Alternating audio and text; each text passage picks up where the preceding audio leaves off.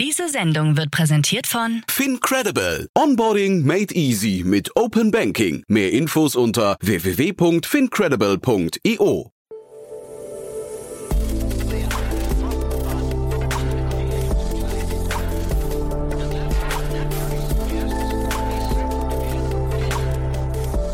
Startup Insider Daily. Herzlich willkommen zurück zu Startup Insider Daily. Mein Name ist Jan Thomas und wie vorhin angekündigt, Miriam Wohlfahrt ist bei uns zu Gast, Gründerin und Co-CEO von Banksware. Miriam muss man ja eigentlich nicht weiter vorstellen, aber ihr würdet sie wahrscheinlich noch mit ihrem alten Unternehmen, nämlich RatePay, in Verbindung bringen. Das hat sie inzwischen an den Nagel gehängt, hat den Schritt ins kalte Wasser erneut gewagt und nochmal gegründet. Ja, und wir sprechen über die 10 Millionen Euro Anschubsfinanzierungsrunde.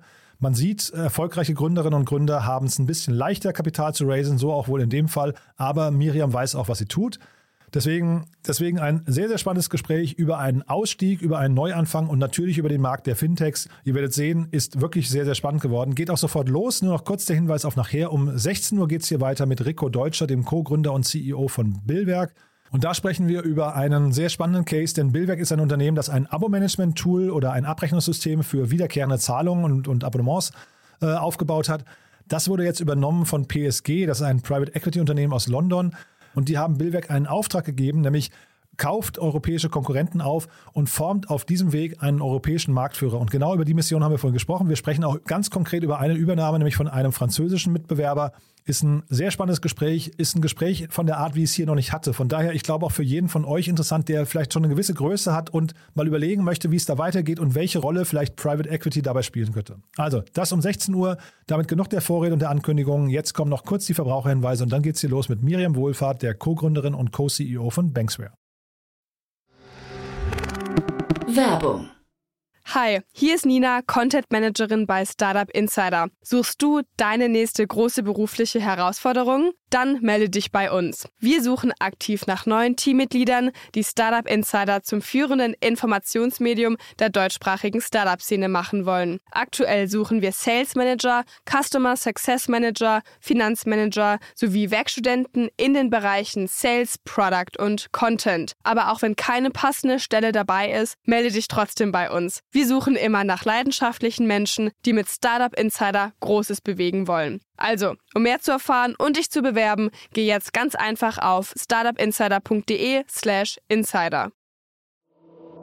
Startup Insider Daily. Interview. Ja, ich freue mich sehr. Miriam Wohlfahrt ist hier, Gründerin und Co-CEO von Banksware. Hallo Miriam. Ja, hallo Jan, freut mich. Danke für die Einladung. Ja, ich freue mich sehr, dass du da bist und wir müssen natürlich über die Entstehungsgeschichte von Banksware sprechen, denn ich habe dich eigentlich immer mit einem anderen Unternehmen äh, assoziiert, nämlich RatePay. ja, das habe ich ja auch fast zwölf Jahre gemacht. Ja, wie, wie kam das? Also, hm, also wenn man seine Kunden, ich sag mal, wenn man eng am Kunden arbeitet, dann möchtest du natürlich auch immer den Kunden irgendwie glücklich machen und äh, ich habe immer viel mit Kunden gesprochen. Und RatePay zum Beispiel hat ähm, diverse Marktplatzkunden als Kunden.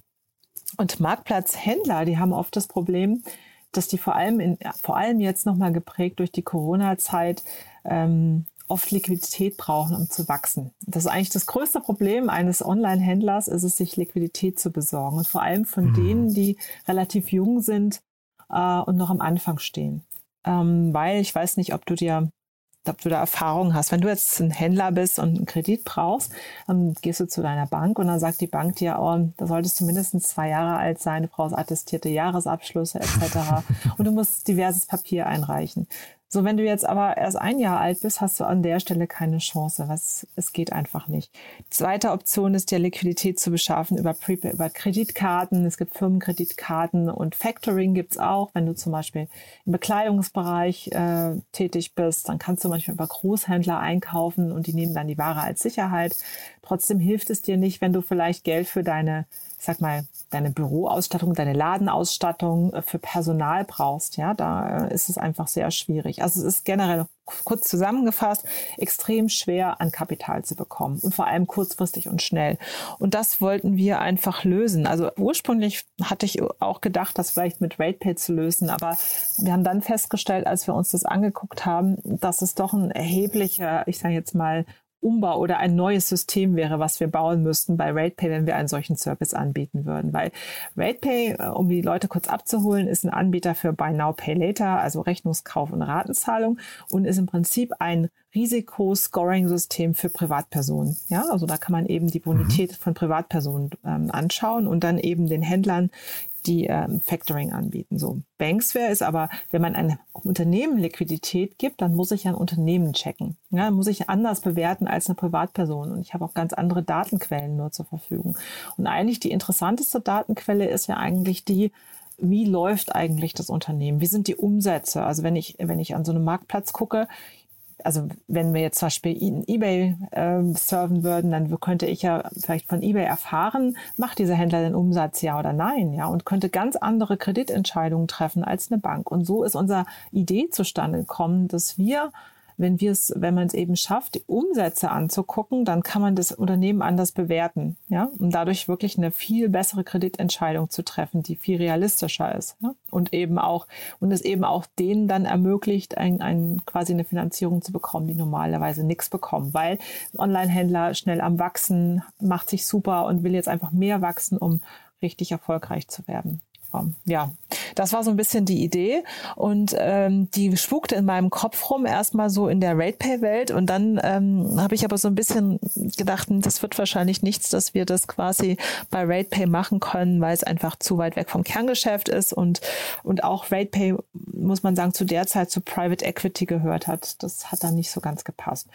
Und ja, dann traf ich Jens, einen alten Bekannten von mir, den ich schon sehr, sehr lange kenne, mit dem ich immer wieder beruflich irgendwie zu tun hatte auf regulatorischen äh, Ebenen, weil er Anwalt ist und äh, war eine Kanzlei der hatte. Und wir hatten wirklich immer viele Berührungspunkte im Laufe der Jahre. Und wir sprachen auf der Money 2020 über dieses Thema, wie läuft das eigentlich in anderen Ländern, Liquiditätsbeschaffung und dann äh, meinte er so, hast du dir eigentlich mal angeguckt, wie Square das macht? Die haben so eine Capital-Firma und sagt, ja, Shop, Shopify ist da auch ganz gut aufgestellt. Die, die machen nämlich alle solche im Prinzip fanden die ihre Händler mit Kapital super einfach auf Basis der aktuellsten Umsätze. Ich Mensch, eigentlich ziemlich cool. Das ist das, was wir bei RatePay auch machen müssten, aber es ist jetzt einfach, wir, wir können das jetzt nicht umbauen und irgendwie ja, durch Gespräche, über Gespräche sind wir dann da immer tiefer mhm. eingestiegen und hatten, äh, haben dann so, so, eine Idee entwickelt, weil Jens zu der Zeit äh, äh, auch Wirecard als Kunden hatte und äh, die Wirecard auch ein Interesse an so etwas hatte, an so einem System, um eben ihren Händlern ähm, Liquidität anzubieten. So haben wir das ein bisschen weiter gesponnen, einfach von der Idee haben dann auch mit anderen Händlern gesprochen, mit anderen Marktplätzen und die haben alle gesagt, hey Miriam, sowas wäre super, ja, das wäre einfach sensationell, wenn wir ein Tool hätten, was wir unseren Händlern zur Verfügung stellen, in unserem Namen. Ja. Und dann haben wir irgendwann entschieden, wir machen eine Firma draus. Dann ist leider die Wirecard äh, nicht, ja, ist also dieses ganze Debakel da passiert mit der Wirecard und wir mussten uns da doch noch mal ein bisschen umorientieren, äh, haben das aber dann als Anlass genommen zu sagen, okay, wir müssen eigentlich nochmal ganz neu denken, mit anderen Banken sprechen und haben uns entschieden, eine Firma zu gründen. Ich habe dann das parallel erstmal gemacht. Also ich hatte ja auch ähm, meine Investoren, mit denen habe ich darüber gesprochen, was ich da vorhabe und habe auch denen vorgeschlagen, wisst ihr was, wir machen hier einen ganz smoothen Übergang, wir suchen Nachfolger und ähm, ich gehe aber einfach aus dem Operativen raus ab seit September 2020 ihr erlaubt mir, dass ich nebenher etwas Neues anfange und ähm, wir sorgen aber dafür, dass RatePay in tolle Hände übergeht, die eh viel besser sind als die meinigen. Weil ich glaube, RatePay war einfach an dem Punkt, wo es einfach ein so großes Unternehmen ist, wo es einfach auch nochmal, es ist auch gut, dann mal ein anderes Management reinzubringen. Mhm.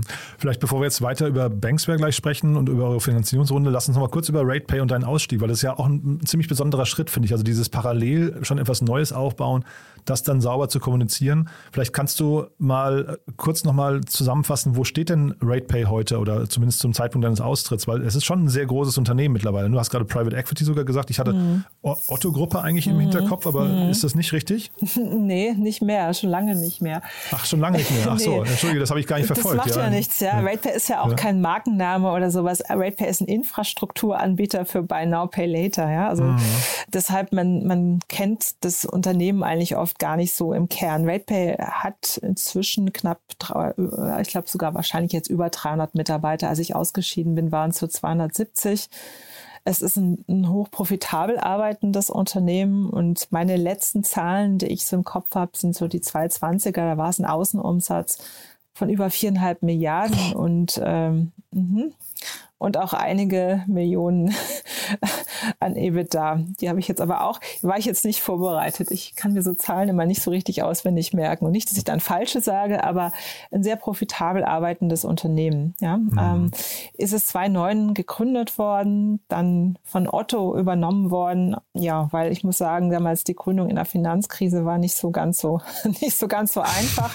es war nicht so einfach, irgendwie Venture-Kapital zu bekommen, vor allem nicht, wenn man gesagt hat, man möchte ein Finanzunternehmen im Internet machen. Da haben einen alle ausgelacht. Ähm, die Otto-Gruppe hat uns nicht ausgelacht. Die fanden das super. Allerdings muss man sagen, das Investment war damals sehr viel geringer als das, was wir geplant hätten, um wirklich durchzustarten. Ähm, ja, deshalb waren wir vielleicht auch lange Zeit ein bisschen kleiner und eher vorsichtiger, ähm, sind aber sehr gut gewachsen mit sehr großen Kunden. Und ja, die Otto-Gruppe hat uns dann eben sukzessive immer, hat die uns komplett übernommen. Und 2017, also dann die ganzen Jahre, also wie gesagt, Profitabilität 2016, ähm, volle BaFin-Lizenz, eine, ähm, eine Zahlungsinstitutslizenz auch 2016. 2017 dann der Verkauf an Private Equity, an Advent Bain und ähm, Später dann ist auch noch Hellman Friedman dazugekommen. Aha, wow. Äh, ja, also die ganze große Nummer mit großen Private Equity Unternehmen, dann äh, Merger mit der Netz-Gruppe. Netz ist ein Unternehmen aus Skandinavien für Zahlungsverkehr. RatePay ist aber eigenständig geblieben. Also es ist wirklich sehr, sehr viel passiert. Auch wirklich große Kunden gewonnen, Kooperationen mit Adyen, mit allen großen Payment-Anbietern, eBay als Kunden gewonnen zum Beispiel. Also es war schon sehr, ähm, sehr aufregende Zeit, ja. Ähm, ich muss aber Dann sagen. hast du aber auch alles gesehen, ne, muss man sagen. Alles, also, alles, oder? wirklich. Von, also wirklich eine Idee auf einem Papier in 2009 ja. bis hin zu einem, ja, ich sag jetzt mal, Private Equity hat einen auch gechallenged. Ich habe da auch sehr viel gelernt, weil da kamen halt ganz neue Dinge dazu. Also was, was da eben auch so was Finanzmathematik macht, ja. Mhm. Wie du ein Unternehmen steuern kannst. Und ähm, das ist schon auch, äh, fand ich schon auch sehr, sehr, sehr interessant. Aber äh, trotzdem hat mir immer so dieser, dieser Zauber des Anfangs, ja, mhm. das fand ich so besonders. So diese ersten Jahre, die ersten großen Kunden gewinnen, die Mitarbeiter und so dieses, weil in so einem Startup finde ich, ich mal so bis zu 100 Mitarbeiter, hast du so eine ganz besondere Stimmung, ja, wo sich alle Menschen total freuen, wenn irgendwas klappt und du kriegst auch noch wirklich so Gänsehaut und so. irgendwie habe ich davon oft geträumt und das war auch so schön, ja, und ich habe da, ich hing sehr an RatePay, aber auch, ich habe dann aber auch für mich gedacht, so, äh, weißt du, irgendwann muss man ja auch mal sagen, jetzt ist Schluss und es ist ja auch nicht mehr meins gewesen, ja, und, und natürlich kam vielleicht auch dann durch Corona bedingt, dass man auch gar nicht mehr so im Büro war und dann äh, hat, hat da vielleicht ist da auch bei mir eben so, ja, als diese neue Idee kam mit dieser, Mensch, wie könnte man denn diese Liquidität bauen? Und ich merkte einfach, dass ja, wenn du ein Private Equity gesteuertes Unternehmen bist, dann passt sowas da nicht rein, eine große neue Businessline aufzumachen, ja. Also vor allem nicht in dem Zeitpunkt, wenn es wahrscheinlich, ist dann ein Jahr später ist es ja verkauft worden. Ne? Hm. Und wahrscheinlich so Learnings in, in, der Übergangsphase sind wahrscheinlich jetzt relativ schwer zu teilen, ne? weil ihr wahrscheinlich echt schon auf einem Level wart. Da gibt es wahrscheinlich auch wenige in Deutschland, die, die äh, an der Stelle noch, wo der Gründer, ja, wobei wahrscheinlich der Gründer raus ist, wahrscheinlich so ein typischer Prozess eigentlich sogar, ne? Ja, wahrscheinlich. Also ja. Und ich irgendwann kommt man an den Punkt, ne? Ja. Irgendwann kommt man an den Punkt und ich muss auch sagen, also ich bin nicht so ein, ich habe immer gedacht, eigentlich muss, muss, wir brauchen da jetzt ein anderes Management, weil Jesper ist rausgegangen 2020, also weil du musst überlegen, wir haben 2017 war die Übernahme mit den PEs und mhm. in der Regel, wir haben da drei Jahresverträge gemacht als GF, wir waren beide GF und Jesper ist rausgegangen und ähm, ich glaube auch da irgendwie, es muss einfach ein Wandel vielleicht auch passieren. Ja, so das ist auch nach so langer Zeit. Ich meine, wir haben das im Prinzip zehn Jahre die, die Firma zusammengeführt. Ist mhm. es auch mal gut, mal wieder neu zu denken. Und ich glaube mhm. auch ein neuer Managementstil, jemand, der so von außen reinkommt. Ich finde, das tut dem Unternehmen auch mal gut. Und ich hatte eben auch so eine Idee im Kopf. Und äh, die Nina, die kannte ich auch schon, die war sogar eine Kundin von mir. Ich kannte Aha. sie aber auch äh, so über, über Umwege privat. Aber wir waren jetzt nicht, äh, wir waren jetzt nicht sehr eng befreundet, aber wir kannten uns eben. Habe ich gedacht, so jemand, so jemand bräuchte man dort. Das wäre wär jetzt genau das Richtige. Äh, eine Person, die eben auch in der Digitalbranche lange gearbeitet hat, aber eher im Digitalkonzern sehr, sehr Aha. gut das versteht, wie größere Unternehmen ticken, ja, und ticken müssen. Das ist einfach anders. Du brauchst viel mehr Strukturen in größeren Unternehmen, ja. Mhm. Es geht nicht mehr und ganz wusste sie, was auf sie zukommt, ja?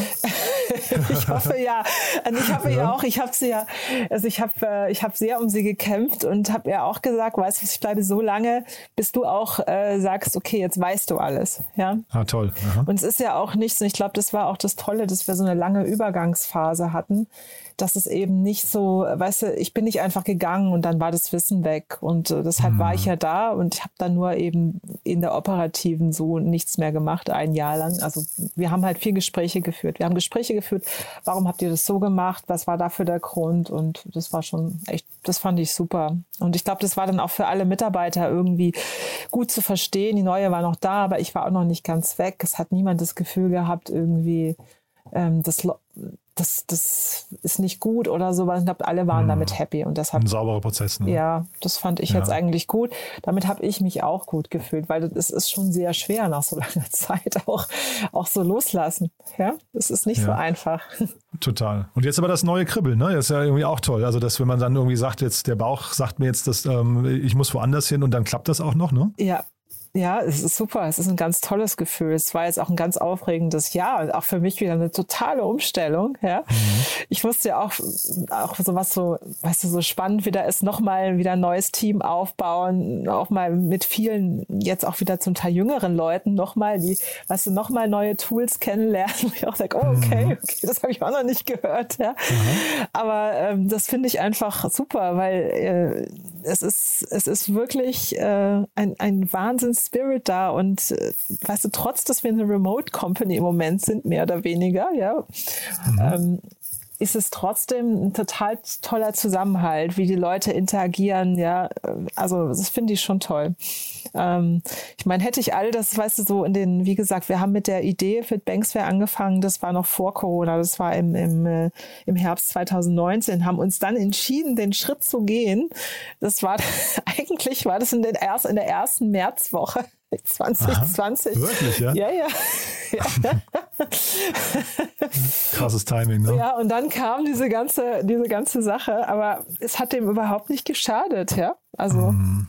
ich glaube, deshalb hat man auch noch mal viel gelernt, ja. So, wie baut man von Anfang an auch Strukturen auf, dass man sehr, sehr enge Bindung zum Team hat und so weiter, ja. Trotz, dass man sich nicht sieht. Und wie bist du eigentlich in diesen Fintech-Bereich überhaupt reingekommen? Also ist ja jetzt auch nicht, nicht total naheliegend, ne? dass nee. man sagt, man, man, man setzt da seinen Schwerpunkt. Und jetzt sind die Unternehmen, du hast ja gerade gesagt, man hat schon überlegt, es sogar zu integrieren ähm, in RatePay, aber da war ein bisschen zu weit auseinander.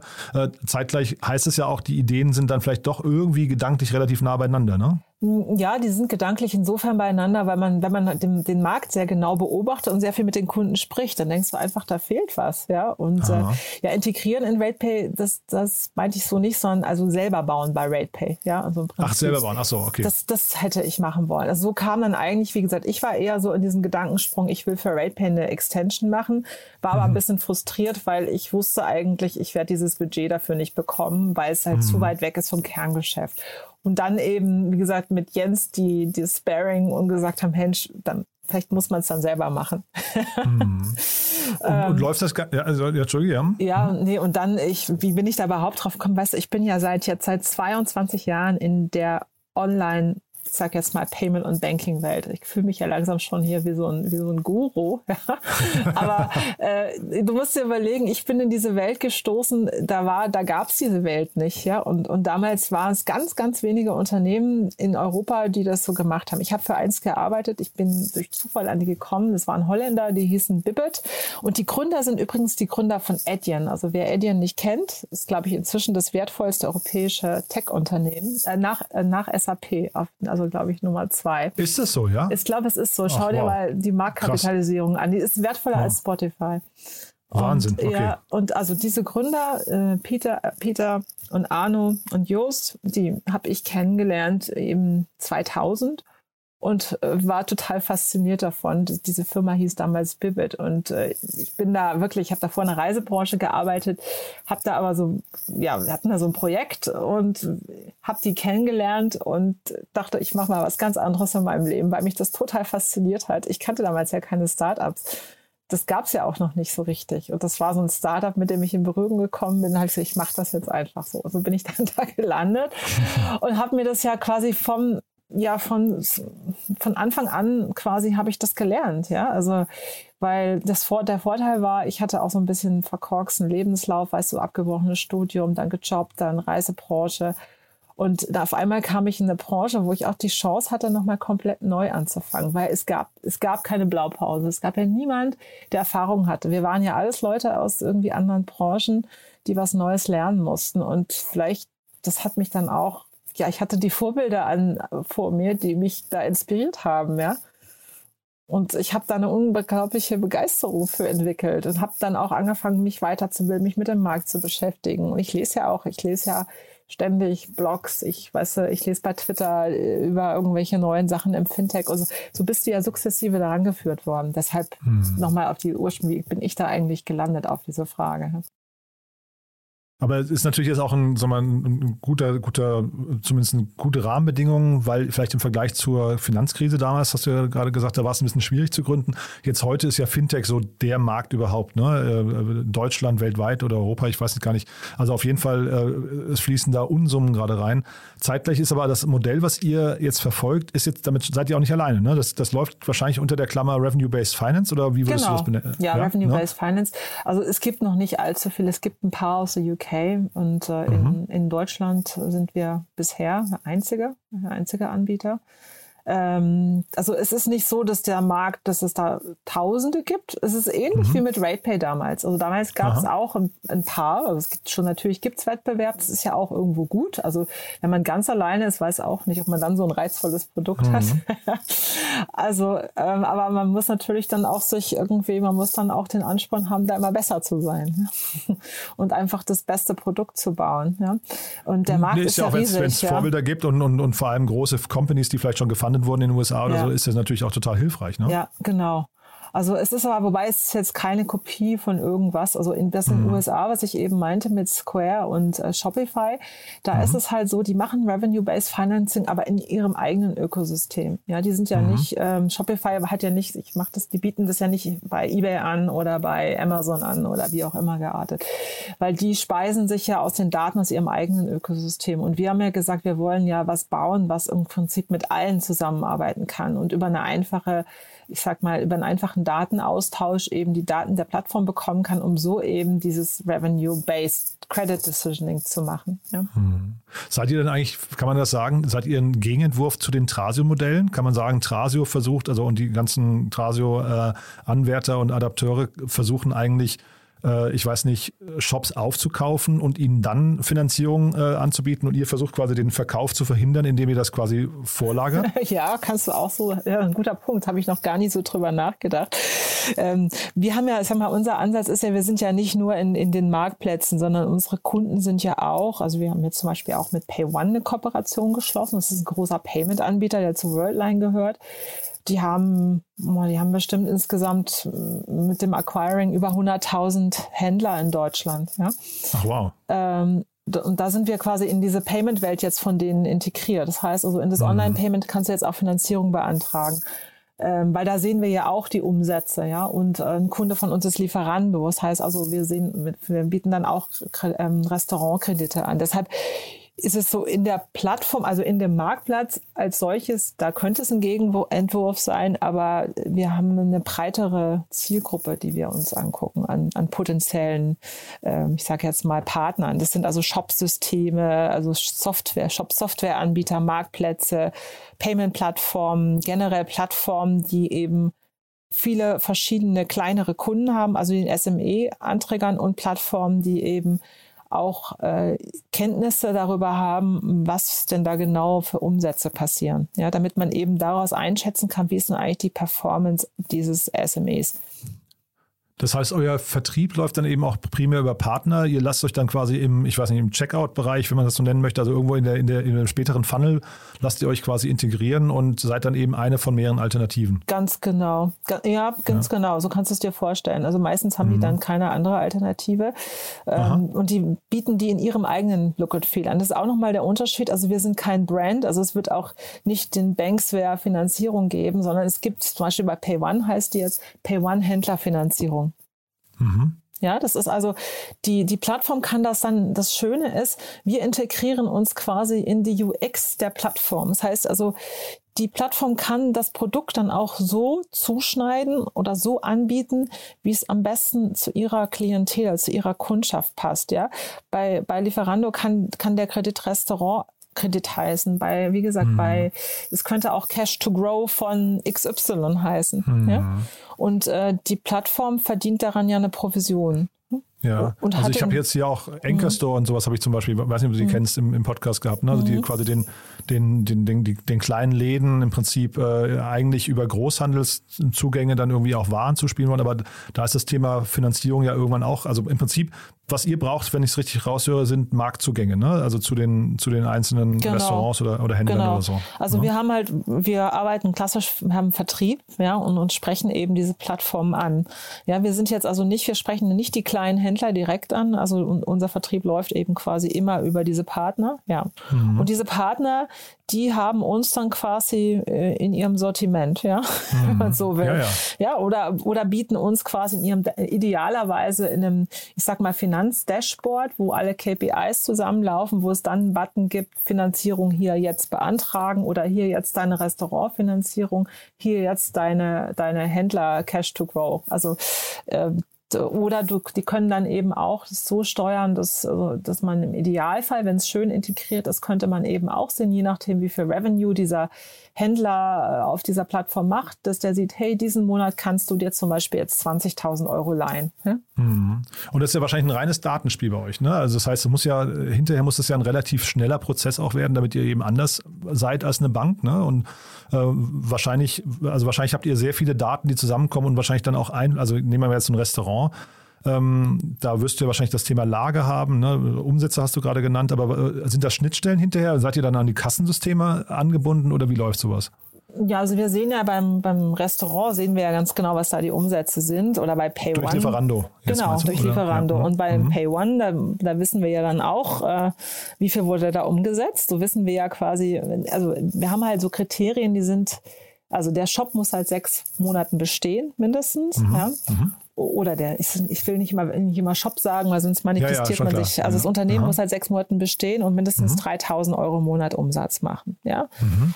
So kannst du dich dann legitimieren für einen solchen, eine, eine solche Finanzierung und dann die Höhe, die ist dann eben abhängig davon, wie viel du wirklich tatsächlich Umsatz machst. Ja, wenn du mehr machst, dann kannst du mehr kriegen und ähm, kleiner geht eben auch nicht. Aber wir lernen natürlich diese Kunden immer besser kennen und können dann eigentlich auch immer besser werden. Also natürlich, es ist immer ein Datenspiel. Also wir haben zum einen diese Daten aus der Plattform, die wir nutzen.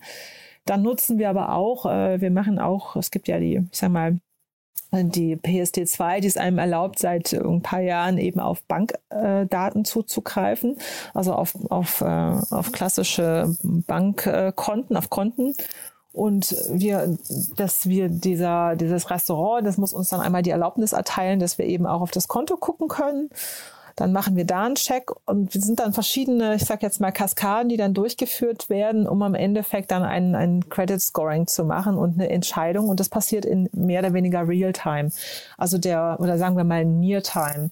Ähm, mhm. der, der ganze Prozess inklusive der Zusage oder Absage dauert circa 15 Minuten. Also es ist schon mega mhm. schnell. Wow. Man braucht okay. kein Papier. Es ist komplett ohne Papier. Man weiß, du musst nirgendwo hinlaufen. Das ist alles online. Und das Geld wird dann auch sofort ausgezahlt. Und je nachdem, wie eben, es gibt dann Instant Payment, wenn, wenn die Bank das dieses kleinen Unternehmens auch Instant Payment fähig ist, kann im besten Fall das Geld auch schon am selben Tag auf dem Konto sein. Ist also, ja spektakulär. Das ist ja. schon echt eine coole Sache, mhm. weil ich meine, es ist, du hast halt häufig so, gerade bei kleinen Unternehmen, die brauchen einfach Liquidität, ja. Und wenn sie es halt nicht bekommen von der Bank, wo kriegen sie es denn her? Und manchmal ist es dann auch wirklich, dass es einfach schnell gehen muss. Weiß zum Beispiel, keine Ahnung, du bist Händler auf einem Marktplatz und äh, du hörst, es gibt jetzt übermorgen eine spezielle Aktion von eBay, die sagen, die promoten jetzt äh, Schuhe und du bist ein Schuhhändler, ja? Mhm. Und du kriegst da vielleicht spezielle Promotions, du hast aber jetzt eigentlich gerade gar kein Geld, irgendwas da einzukaufen an Werbebudget, mhm. weil du gerade mhm. irgendwie keine Liquid hast. Dann kannst du die Marketing-Sache nicht fahren und du weißt aber ganz genau, wenn du jetzt XY invest wenn du jetzt investierst, dann kannst du halt Faktor X mehr Umsatz machen, ja? Hm. Nee, total nachvollziehbar. Was sind denn Kriterien, die dann vielleicht dazu führen könnten, dass ihr keinen Kredit vergebt? Ja, wenn keine Umsätze stattfinden. Okay, ne, die, die, die, du hast ja gerade ja. schon Punkte genannt, ne? Nee. Und Mindestalter und so weiter. Aber gibt es darüber hinaus so, noch so Red Flags? Mh, mm, eigentlich sagen wir mal so, das ist natürlich, wenn auf dem, wenn wir auf dem Konto dann entdecken würden, also du, wir haben die, die, was weiß ich, die Kriterien hören sich alle fein an und dann guckst du aber beim Blick ins Konto und siehst, hm, da sind aber irgendwelche, das, da passt aber einiges nicht zusammen, ja. Hm. Okay, also das macht ja schon also hohe Privatentnahmen, was weiß ich was, irgendwelche Geschichten. Genau, oder zum Beispiel Kindergeld auf einem Konto. Ja, Aha, okay. ja das ist ein Indikator, Aha. dass das kein, äh, kein äh, ich sage jetzt mal, Geschäftskonto ist oder sowas. Verstehe. Ja. Also Verstehe. es gibt dann schon nochmal natürlich, äh, aber, aber wie gesagt, wenn wir einmal Ja gesagt haben, dann ist das nicht mehr, also das passiert quasi, dieser Prozess, dieses, wir checken das alles durch, das ist alles Teil dieser 15 Minuten. Ja. Mhm. Und ich verstehe es aber richtig, ihr macht das als Plattform, das heißt also auch eure Lending-Partner äh, hinterher, das sind also quasi Kreditinstitute, die sich bei euch andocken und dann im Prinzip solche Kredite übernehmen, ja? Ja, also äh, das muss man sich so vorstellen. Also wir haben einen äh, wesentlichen Bankpartner, der ist für Deutschland, das ist hier eine, die, ähm, die Volksbank in, im Odenwald, mit denen haben wir ein 100 Millionen Aha. Kreditbuch. Die ist direkt an uns angebunden und zum Beispiel im Falle voll bei Lieferando ist dann im Prinzip die Volksbank der Kreditgeber. Also wir sind nur ein, Mittler. Ja. Wir haben aber auch, und das haben wir letzte Woche auch announced in der Presse, ähm, jetzt eine, eine weitere Struktur gebaut. Wir haben auch schon eine, wir haben eine Unterfirma in Luxemburg gegründet und haben dort ähm, ein, ein sogenanntes SPV, ein Special Purpose Vehicle und haben eine Fronting Bank mit der Warengold. Das heißt, ähm, über, ich sage jetzt mal, Services wie Banking as a Service kann man im Prinzip äh, die eine Fronting-Bank nutzen, um, wenn man eben selbst nicht Bank ist, um diese Bankdienstleistungen zu erbringen. Das ermöglicht uns dann hinten heraus unterschiedliche äh, Finanzierer anzubieten. Und diese Finanzierer müssen nicht unbedingt eine Bank sein, weil wir eine Fronting-Bank haben.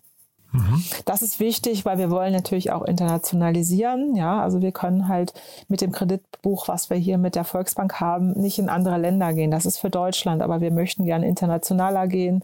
Und es gibt sicherlich auch mal das eine oder andere Segment, was vielleicht auch eine, die Volksbank sagt, das will ich so gar nicht machen oder das passt mhm. nicht zu mir. Ja.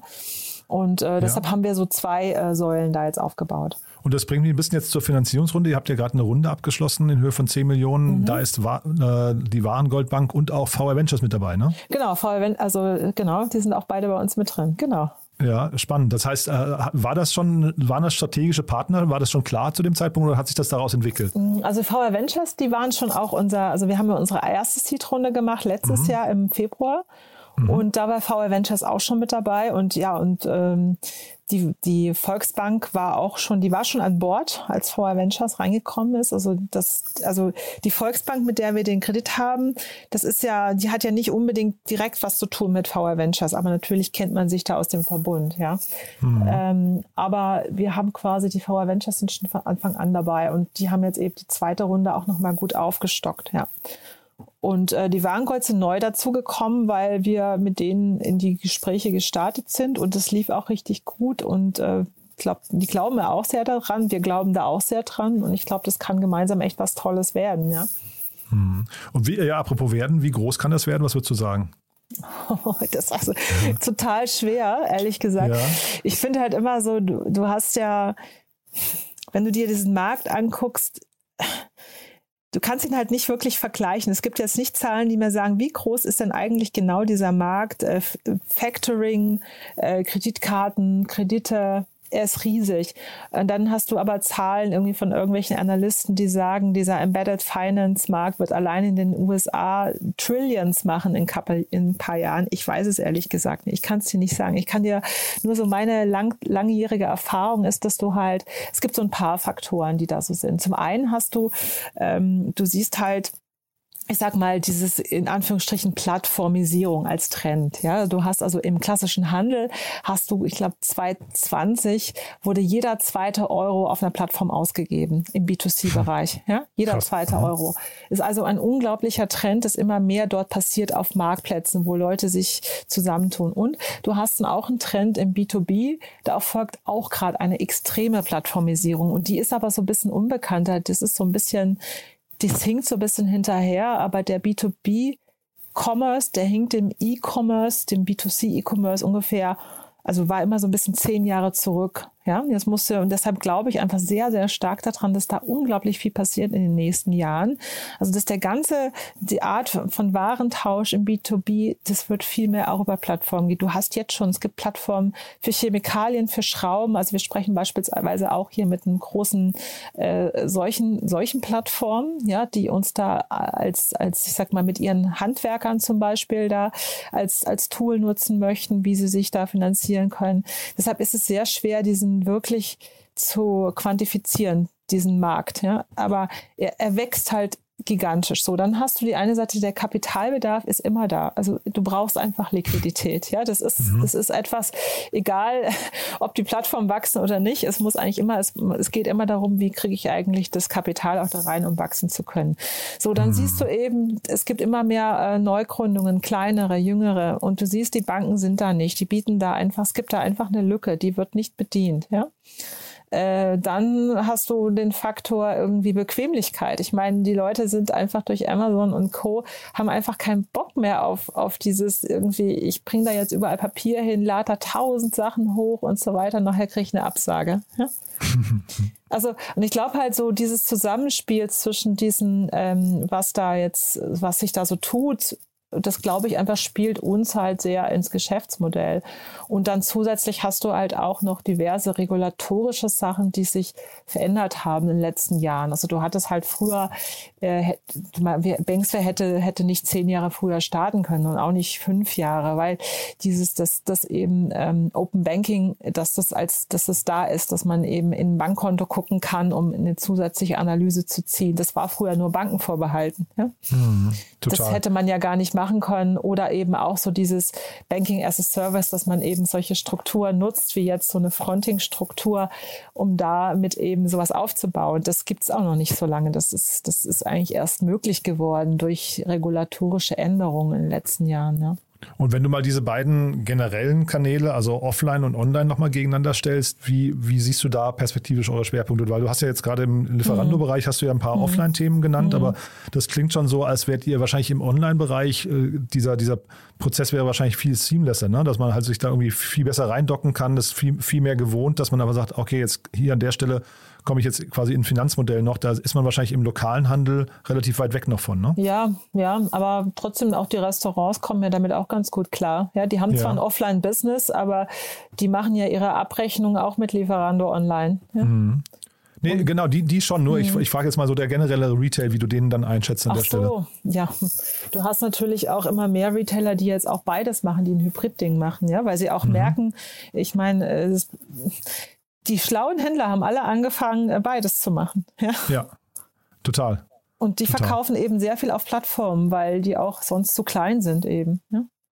Und das heißt, äh, also für euch sind beides auch ernstzunehmende, ähm, im Prinzip beides Kundengruppen, die, mit denen ihr zusammenarbeiten könnt. Total, also total. Ja. Vor allem, wir haben ja in dem, jetzt gerade in diesem Bereich mit der Payment-Anbieter ist ein gutes Beispiel, ja.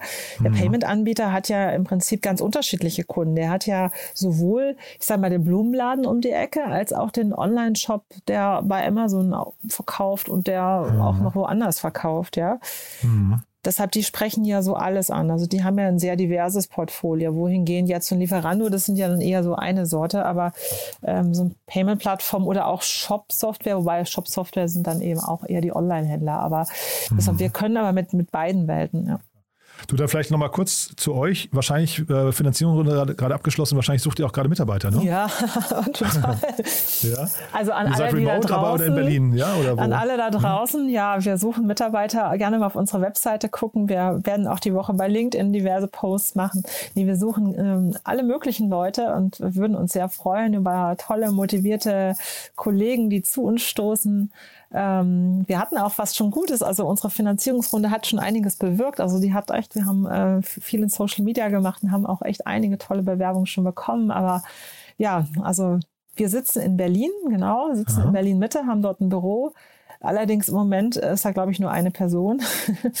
Okay. Und wir arbeiten remote. Ähm, ich würde uns jetzt nicht als Remote-Only-Firma immer bezeichnen. Ja, wenn das wieder geht, glaube ich, werden wir auch wieder mehr Zeit im Büro verbringen, aber wir sind da auch äh, sehr flexibel. Also ich habe jetzt auch einen Kollegen eingestellt, der eigentlich in Hamburg äh, sitzt, aber ja, ich glaube, das ist jetzt irgendwie, hat sich viel geändert. Super. Cool. Dann sind wir von meiner Seite aus durch. Äh, Miriam, haben wir aus deiner Sicht was Wichtiges vergessen? Nee. Ja, meine, wir können jetzt noch ewig weitersprechen. Ja. Das ist ja wirklich hochinteressant bei dir, finde ich. Äh, aber das, also vieles davon sind fast Themen für eigene Podcasts, glaube ich. Da müssen wir vielleicht nochmal an anderer Stelle drüber sprechen. Ja. Aber ihr habt einen guten Lauf, ne, gerade? Ja, doch, wir sind sehr zufrieden und sind auch, ja, es, ist, es läuft gut. Wir sind sehr gespannt, was das alles so bringt. Ich freue mich auf jeden Fall total. Mir macht es mega Spaß und äh, ich freue mich, also wenn's, wenn das hier ein paar Leute hören, sich dafür interessieren, auch Plattformen natürlich gerne an mich mhm. wenden. Am besten könnt ihr mich eigentlich über LinkedIn immer erreichen. Ja. Startup Insider Daily. One more thing. Präsentiert von Sestrify. Zeit- und kostensparendes Management eurer SaaS-Tools.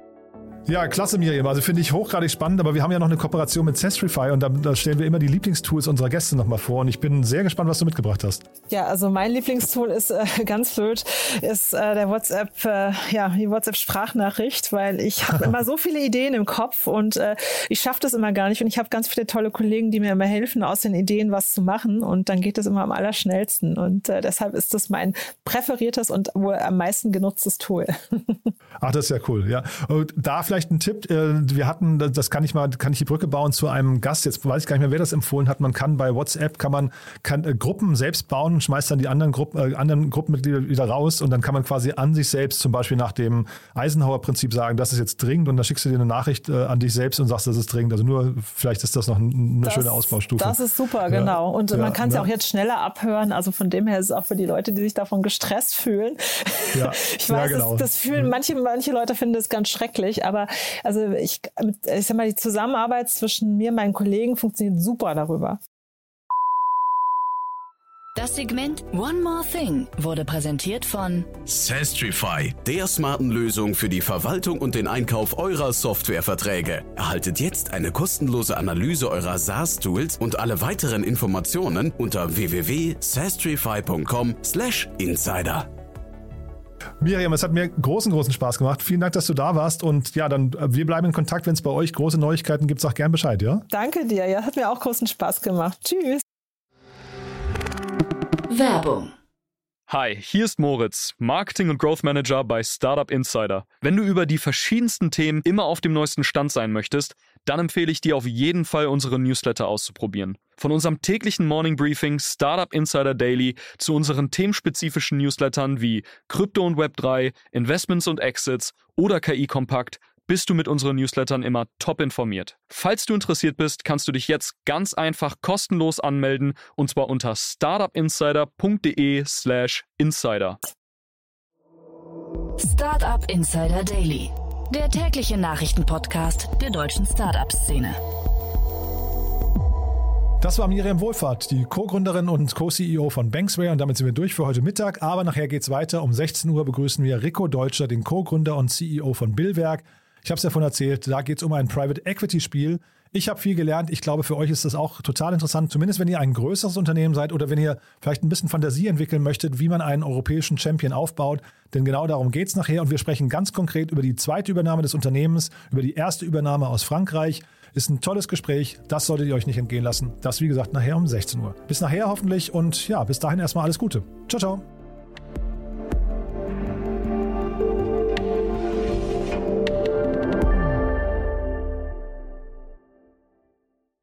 Diese Sendung wurde präsentiert von Fincredible. Onboarding made easy mit Open Banking. Mehr Infos unter www.fincredible.io.